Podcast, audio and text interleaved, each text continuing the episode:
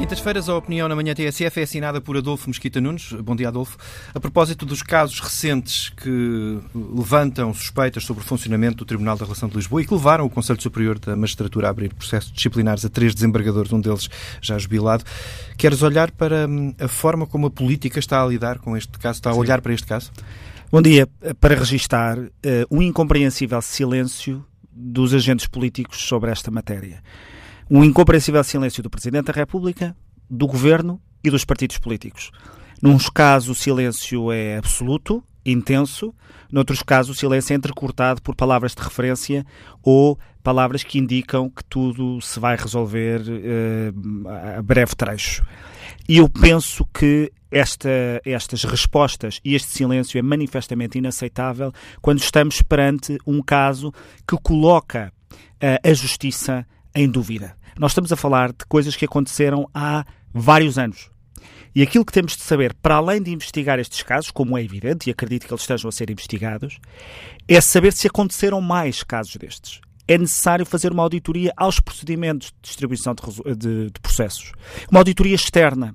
Não pode ficar tudo dentro da, eh, da, da justiça, eh, de, como investigações, os próprios a investigarem-se a si próprios. Porque isto coloca sobre os juízes, sobre os bons juízes, sobre qualquer juiz que hoje entra numa sala de audiências, a sensação de que quem está a assistir e que quem está num processo não vai acreditar que a sua decisão é uma decisão imparcial. Isto é uma mancha que os juízes não merecem, os bons juízes. E nós estamos a falar de um pilar do Estado de Direito, nós estamos a falar de um órgão de soberania. É incompreensível que os partidos políticos estejam em silêncio sobre esta matéria, sobretudo quando este ano se espera que haja desfechos em processos que são polémicos, que são mediáticos, como é o caso do processo que envolve uh, José Sócrates. Uh, a possibilidade de qualquer decisão, seja ela qual for, ser entendida pelas pessoas como sendo uma decisão que foi viciada porque há poderosos que conseguem criar instrumentos para determinar quem julga o quê, é perigosíssima num Estado de Direito. Não há nenhum Estado de Direito que sobreviva com instituições degradadas uh, e, e, e, com instituições que não são fortes. E a resposta, com certeza, há a parte da justiça, a justiça o que é da justiça, da investigação, mas há uma resposta política que tinha que ser dada às pessoas. Uma resposta que é dos responsáveis políticos de dizer que não aceitamos que o nosso Estado de Direito seja colocado em causa, que faremos tudo aquilo que estiver ao nosso alcance para averiguar esta e outros casos e para dotar o sistema de mecanismos que possam impedir estas coisas de acontecer. Caso contrário, são os populistas que vão vencer. São os populistas que vão aproveitar deste silêncio intenso eh, para poder dizer que o sistema inteiro se está a proteger a si próprio. Eu não acho que seja necessariamente isso. Acho é que não pode ser, não é possível, perante uma, um caso destes, que as palavras que tenham vindo ao público sejam meramente circunstância ou quase e alguns partidos políticos estejam em silêncio. Quem administra a justiça são os magistrados, mas uh, quem dota de meios a justiça para ela funcionar é o poder político, é o Estado, é o Ministério da Justiça.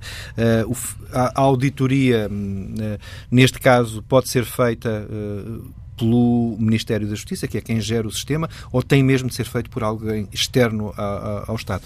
A auditoria tem de ter elementos de credibilidade externos para poder ser uma auditoria capaz de ir analisar tudo aquilo que tem que ser analisado sem qualquer e sem qualquer problema.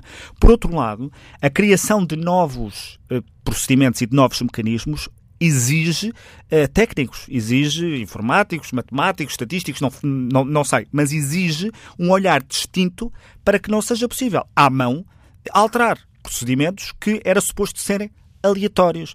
Esta, esta suspeita, eu, eu, eu, eu, confesso que tenho dificuldades em perceber como é que não se vislumbra uh, o perigo que está em não haver uma resposta política nesta matéria. Não, confesso, porque a justiça, apesar de estar já com uma imagem mais degradada do que há alguns anos, ela estava mais degradada pela sua morosidade ou por algumas sentenças mais ou menos polémicas sobre casos mais ou menos mediáticos. Agora, a possibilidade de poderosos poderem escolher quem é que são os juízes que os vão uh, julgar é qualquer coisa de incompreensível no Estado de Direito.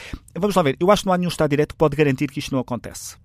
Porque uh, nenhum Estado de Direito pode garantir que não há corruptos dentro do seu seio e que não há ilegalidades a serem cometidas dentro do seu seio. Mas pode garantir que, uma vez detectado, vai investigar até ao fim e vai criar os instrumentos necessários para que isso não volte a suceder.